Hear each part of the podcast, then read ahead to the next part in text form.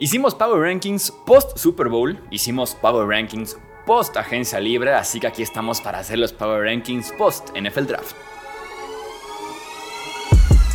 Hablemos de fútbol. Hablemos de fútbol. Noticias, análisis, opinión y debate de la NFL con el estilo de Hablemos de fútbol.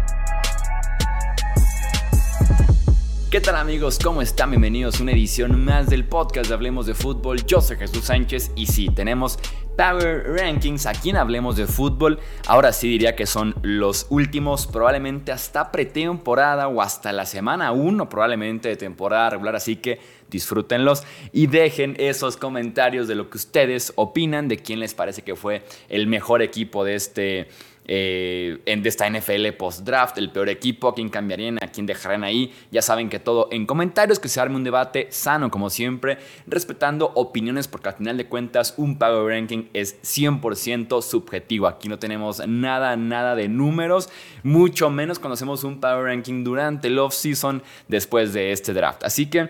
Vamos a arrancarnos de una vez, solamente como para aclarar, este es mi ranking de el mejor al peor equipo de la NFL. No es quién hizo mejor draft y quién hizo peor draft, no, es quién después del draft es el mejor equipo de la NFL y quién después del draft es el peor equipo de la NFL. Es realmente eso lo que estamos aquí logrando. En el puesto 32, más bien debe haber dicho del peor al mejor, en el puesto 32 pondremos a los Arizona Cardinals. Yo creo que aquí no hay mucho debate. Si me dijeras, elige un equipo que tenga una posición que coincidiría en 100 de 100 Power Ranking, sería en el 32. Arizona es el peor equipo, simple y sencillamente. En el 31 pondremos aquí a los Houston Texans. Eh, me encanta porque va a ser un reto interesantísimo ver a CJ Stroud pasar de talento de primera ronda prácticamente en tight end, en wide receiver, ni se diga, en línea ofensiva en Ohio State a uno de los rosters más pobres a la ofensiva de toda la NFL, porque eso es lo que se va a encontrar en Houston. En el lugar 30 pondremos aquí a los Washington Commanders, nuevos dueños, hay incertidumbre con Chase Young, el tipo desde que regresó, desde que se lesionó, volviendo de lesión, tuvo una recaída por no hacerle caso al equipo, asistir a un campamento que no debía, se cuestionó el esfuerzo de jugar o no jugar la temporada anterior, solamente estuvo tres partidos, eh, hay incertidumbre con el que apuntaba para ser el mejor jugador de esta franquicia y eso nunca es bueno. En el 29 voy a poner aquí a Tampa Bay a los Buccaneers en esta batalla que tienen, que es oficial ya, batalla Baker Mayfield contra Kyle Trask. Suena que la franquicia y la gerencia confía mucho en Baker, lo ven como un gran, gran coreback en el sentido de verlo todavía como si fuera un prospecto, como si viniera saliendo del draft. Eh, creo que va a ganar Baker, pero sí tendremos competencia en el verano entre Mayfield y Trask. En el 28, y diría que es uno de los equipos que actualmente lo están sobrevalorando de una manera brutal los Chicago Bears calmen las aguas de los Chicago Bears. En el puesto 28 están en este Power Ranking. Eh, bajemos la emoción porque la defensiva es malísima. El head coach no ha hecho prácticamente nada, ni como head coach, ni encargándose de la defensiva, que en teoría es su especialidad, Matt Everflus. Entonces, bajémosle un poquito al tren de los Chicago Bears. Vamos a ponerlos en el puesto 28. En el 27 van a aparecer por acá los Indianapolis Colts. Eh, que empiece el hype de Anthony Richardson. El tipo sí o sí tiene que iniciar semana 1. No puedo ver a Jim Irsay, el dueño de la franquicia, vendiéndola a sus fans semana 1 y vamos con Garner Minshew. No va a pasar. Simple y sencillamente no va a pasar. Así que hagamos la idea de que será Anthony Richardson season en cuanto empiece la campaña de los Indianapolis Colts. En el lugar 26 pondré aquí a los Tennessee Titans. Eh, un roster pobre con buen cocheo. No fui tan fan del NFL Draft de los Titans, pero al final de cuentas está bien coachado. Vamos viendo en qué momento estará jugando ya Will Levis y no Ryan Tannehill. En el lugar 25 pondremos a los Rams de Los Ángeles, hablando de eh, roster pobres, pues el de los Rams, ¿no? La defensiva sobre todo es malísima.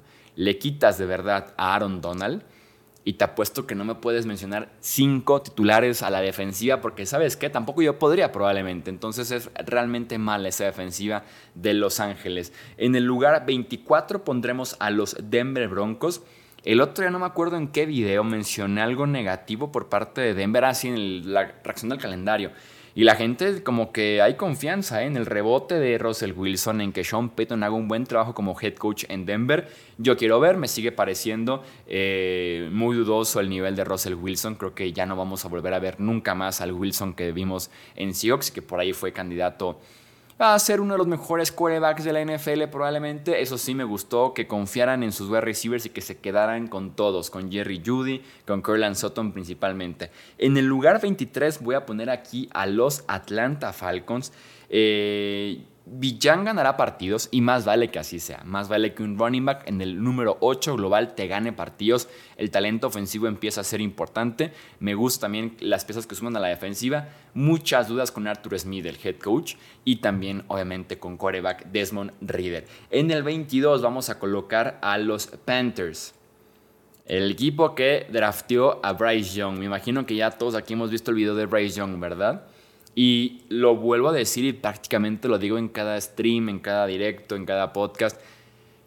Yo era de los defensores de Bryce Young, como siempre lo digo. En precisión es muy bueno, toma de decisiones, eh, procesamiento de la información, lectura de defensivas, cómo cambia de una lectura a la otra, cómo pasa por cada uno de sus wide receivers. Es muy bueno Bryce Young. Si tengo dudas del físico, porque no tenemos precedentes de un tipo tan pequeño tanto en estatura como en peso, triunfando en la NFL consistentemente, así que esos videos solamente preocupan porque los linieros ofensivos de la NFL, mucha gente me decía, los linieros ofensivos de Alabama eran iguales, no, en la NFL son más, son más grandes, tanto en estatura como en peso, la línea ofensiva y también la línea defensiva, que son dos obstáculos gigantes literalmente para Bryce Young en su visión del campo. ¿no? En el 21 vamos a colocar a los Raiders de Las Vegas con su nuevo dueño minoritario, Tom Brady. Eh, Davante Adams reventó recientemente a la gerencia. Es un tema que yo seguiría de cerca. ¿Qué tanto Raiders creo que compite, si podría ser cambiado de Davante a mitad de temporada probablemente, eh, en caso de que no vayan también las cosas en Las Vegas. En el lugar 20 colocaremos a los New Orleans Saints. Ojo porque Michael Thomas se volvió a operar del pie. Fue una noticia que pasó como muy por debajo del agua. Aquí sí la reportamos, creo que no vi que ningún otro medio la trajera, pero sí, eh, ningún otro medio grande la trajera, eh, Michael Thomas se volvió a operar del pie para retirar unos tornillos que se había puesto en otra operación del pie de hace unos cuantos meses. Ese tipo no termina de estar sano y yo decía, los Saints tienen que ir por wide receiver porque no se puede confiar más ya en Michael Thomas. En el lugar 19 pondremos a los Green Bay Packers, inicia oficialmente la era Jordan Love. Bien podríamos ponerlos un poco más abajo, creo yo, pero me gusta el cocheo, me gusta la defensiva, el juego terrestre de Green Bay, porque Jordan Love ha mostrado muy, pero muy poco y cosas muy pobres en lo que le hemos visto jugar en la NFL, tanto pretemporada como en temporada regular. En el lugar 18 pondremos a los Cleveland Browns. Descansa en paz Jim Brown, el mejor corredor en la historia de la NFL y probablemente para algunos el mejor jugador en la historia del deporte en general. Eh, este equipo de Cleveland está para competir ya. El cambio de Sadarius Smith es muy bueno. El obstáculo o la interrogante, la duda que deja este equipo de Browns es de Sean Watson el que parecía que traían un quarterback de élite, que sí era un quarterback de élite en Houston de Sean Watson. No sé si es por las distracciones, por el tiempo que no ha jugado, eh, que no esté todavía al 100% de sentirse de regreso, pero de Sean Watson jugó fatal, jugó espantoso la temporada anterior y es una de las dudas que tenemos con este equipo de Browns durante el off-season. En el lugar 17 pondremos a New England, a los Patriots. Eh, la defensiva va a ser buena. Ese, robo del draft de Cristian González fue realmente eso, un robote del draft, probablemente mi pick favorito del primer día del draft. Eh, y esa defensiva seguramente va a ser buena. Veremos qué puede hacer Bill O'Brien con la ofensiva. En el lugar 16 pondremos a los Minnesota Vikings. Eh, Dalvin Cook se siente como que ya está fuera.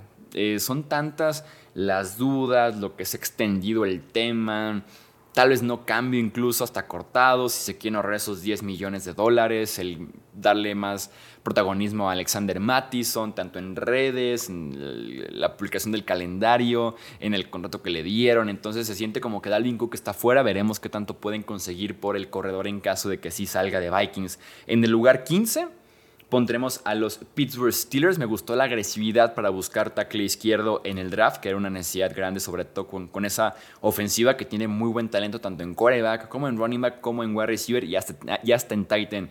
En el lugar 14 pondremos a los New York Football Giants. Eh, tienen que hacer de aquí a que empiece la temporada eh, solucionar el tema de Saquon Barkley la etiqueta de jugador franquicia, a ver si se la juegan así con él y veremos qué pasa en 2024, si lo pueden extender, eh, se siente como que no están tan cerca de un acuerdo, pero tienen por lo menos de aquí a unas semanas más para poder seguir negociando y llegar a un contrato multianual, que es el interés, creo yo, de ambas partes. En el lugar 13 pondremos a los Seahawks que tuvieron un gran, gran draft. Me encanta porque el otro día estábamos platicando por ahí en stream en twitch.tv diagonal hablemos de fútbol y me preguntaban si la dupla de Devon Witherspoon y Tarek Gulen ya era de las mejores de la NFL como cornerbacks. Yo dije, todavía no. Un top 5 probablemente, pero vamos viendo primero a Witherspoon jugar, aunque sea un snap en la NFL, pero así de buena puede ser esa dupla de cornerbacks de los Seahawks. En el lugar 12 pondremos a la que probablemente fue la revelación de la temporada anterior y que se estado moviendo bien en este off-season son los Jacksonville Jaguars. Veremos qué hacen eso sí con el tackle izquierdo y tackle derecho, porque Cam Robinson desde que grabamos el Power Ranking de la agencia libre bajan un poco porque hay dudas en tackle izquierdo y tackle derecho, porque Cam Robinson viene rezando de lesión y va a ser suspendido por la NFL, entonces veremos qué pasa con Robinson. En el lugar 11 pondremos a los Lions. Eh, no fue el mejor draft. Creo que es un draft polémico, es un draft muy de blanco y negro. Te encantó o lo odiaste, pero creo que va a ser un draft de impacto inmediato. Son cosas, creo yo, muy distintas, ¿no? Puedes hacer un pésimo draft, pero que tengan un impacto fuerte desde el día uno los novatos, como va a ser seguramente el caso en running back, en linebacker, en tight end, con los Lions, en cornerback o safety, dependiendo de cómo usen a Branch. Pero sí, Lions se mantiene y se confirma, creo yo, como favorito en ese norte de la NFC y se pueden dar cuenta de la diferencia entre Lions y Vikings, por ejemplo, 11 y 16, o Lions y Packers, 11 y 19. En el lugar 10 pondremos a los Chargers de Los Ángeles, que encuentran una muy necesaria tercera arma en wide receiver para Justin Herbert. Es lo ideal para poder seguir empujando para ganar, aunque sea un partido de playoffs con Herbert al mando. Entramos entonces al top 10. En el lugar 9 y una subida importante respecto al Power Ranking de agencia libre están los New York Jets. ¿Por qué? Porque llegó Aaron Rodgers. Esto lo grabamos, eh, bueno, el Power Ranking Agencia Libre lo grabamos cuando Rogers aún era miembro de los Green Bay Packers. No queríamos todavía darle a los Jets, ya tienes coreback, vas para arriba. No, ahora sí podemos ya hacerlo. Llegó ya Rogers y los convierte en un equipo competitivo, un equipo completo y veremos cómo le va en esa cargadísima, eh, en ese trabuco que se llama Conferencia Americana. En el lugar 8 pondremos a los Miami Dolphins. Y ojito porque los tenemos un lugar arriba de los Jets en esa muy peleada es de la conferencia americana, eh, Tua confirmó que está sano y que seguirá jugando, que si bien consideró el retiro, el tipo está listo para la próxima temporada, viendo opciones para poder evitar más conmociones cerebrales desde su entrenamiento hasta su nuevo casco. Veremos el juego terrestre con un nuevo back que tienen por ahí los Dolphins o también si podrían mostrar interés en Dalvin Cook. Es un buen equipo este de Miami en el lugar número 8. En el 7 pondremos a los Baltimore Ravens. Me acuerdo también en el Power Ranking anterior castigamos un poco Baltimore por el tema de Lamar Jackson, que había mucha incertidumbre si seguiría o no seguiría, si jugaría o no la próxima temporada. Tenemos ya la certeza de que tiene un nuevo contrato, de que sí va a jugar Lamar y por eso van de regreso a una buena posición. En el lugar 6, apenas afuera del top 5 están los Dallas Cowboys. Yo estoy a favor de que Micah Parsons suba peso, suba músculo y se convierta en un edge de forma definitiva o de forma ya cerca del 100% de los snaps porque es la posición más valiosa hoy en día la defensiva en la NFL y tienes un jugador que es buenísimo llegando al coreback, ¿por qué no aprovecharlo 100% como edge? El jugarlo como linebacker era desperdiciar snaps de no tenerlo alineado cerca de un tackle para que esté llegándole al coreback. Entramos al top 5 entonces. Tenemos en el lugar número 5 a los San Francisco 49ers. ¿Por qué aparece Niners como si bajara una posición? Mm, creo que hace porque, bueno, ignoren el hecho de que tenemos ahí como si fuera posición anterior del ranking porque no es real lo que hicimos en la agencia libre, lo, borramos, así que no, esto, esto no es real. Eh, Niners, dudas con Brock Purdy, apenas va a empezar a lanzar la próxima semana, veremos si alcanza a estar a tiempo para training camp, creo que ya es muy poco probable, veremos más bien si alcanza a estar a tiempo para temporada regular si es el renovado Trey Lance, si es el recién llegado Darnold el que inicia en la posición de coreback, aparte de que venimos de un draft dudoso por parte de San Francisco, eh, hablando de equipos especiales, yendo por kicker muy temprano, en mi opinión, en el draft. En el lugar número 4 pondremos a los Buffalo Bills. Eh, Dalton Kincaid le da una nueva dimensión a esta ofensiva jugando con dos tight ends. Veamos a Kincaid como que va a ser el segundo tight end diagonal, el tercer wide receiver de este equipo de Buffalo. Pero insisto, tener dos tight ends en lugar de solamente un tight end, tres wide receivers, le da una dimensión diferente a la ofensiva para poder atacar de formas un poquito más diversas a la defensiva rival. En el lugar 3 pondremos a los Cincinnati Bengals. Se aplaude que Jonah Williams hasta el momento se queda a pesar de que pidió un cambio. Lo mejor que puedes hacer es jugar con Orlando Brown tackle izquierdo, Jonah Williams tackle derecho y Lael Collins veremos si está disponible, si está sano, si te puede jugar más de guardia, pero es la mejor combinación para tener derechito y limpio el uniforme a Joe Burrow. En el lugar número 2 pondremos a los Philadelphia Eagles. Tuvieron un gran draft con talento que pueden pulir. Con dudas, eso sí, tanto dentro como fuera del emparrillado, pero es un roster muy completo, cargado de líderes, una gerencia muy marcada, un head coach de jugadores muy presente, así que en ese sentido creo que pueden aprovechar muy bien ese talento para que no se les descarrile en algunos casos como puede ser. Y tenemos por eso Filadelfia en el lugar número 2 y eso nos deja a Kansas City, el actual campeón de la NFL, como el puesto número 1. Realmente no ha pasado gran cosa como para creer que Kansas City no es el mejor equipo como terminó la temporada anterior. Yo tengo mis dudas, eso sí. Y lo dije en el episodio 1 de la agencia libre y Kansas City está reculando. Kansas City se está diciendo vamos a replantear las cosas porque criticamos aquí mucho que dejaran ir a Orlando Brown para traer a Jawan Taylor y que le pagaran como tackle izquierdo y lo pusieran a jugar como tackle izquierdo, algo que nunca había hecho en la NFL. ¿Qué hace Kansas City? Tampa Bay corta recientemente a Donovan Smith y entonces firman a Donovan Smith y la, y la idea, el plan es poner a Smith a jugar como tackle izquierdo y a Taylor como su natural tackle derecho. La duda ahora, ahora es que Donovan Smith es un pésimo tackle izquierdo sobre todo en tema de castigos. Creo que fue el tackle, creo que fue el liniero ofensivo más castigado la NFL la temporada anterior y también permitió una sarta de capturas. Así que ahora hay dudas en tackle izquierdo, pero al final de cuentas Taylor te va a poder jugar tackle derecho nato hasta que seguramente se harten de Smith y hagan ahora sí el cambio. Entonces, ojito porque las dudas que planteamos aquí no Hablemos de Fútbol son dudas muy reales respecto a las firmas, cómo encaja, dónde jugarán y demás. Y los equipos, literalmente el actual campeón tuvo que ver qué podía hacer sobre la marcha para ajustarse al experimento que estaban intentando en la agencia libre.